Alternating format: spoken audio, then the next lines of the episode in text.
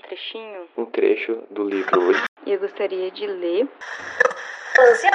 o livro do projeto de leitura do Instituto Federal de Santa Catarina. Nas entrelinhas.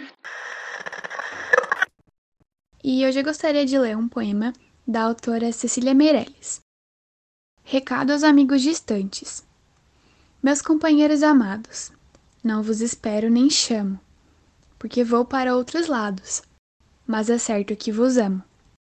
Nem sempre os que estão mais perto fazem melhor companhia. Mesmo com o sol encoberto, todos sabem quando é dia.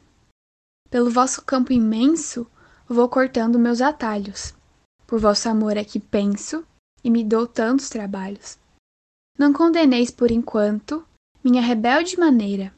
Para libertar-me tanto, fico vossa prisioneira. Por mais que longe pareça, ides na minha lembrança, ides na minha cabeça, valeis a minha esperança.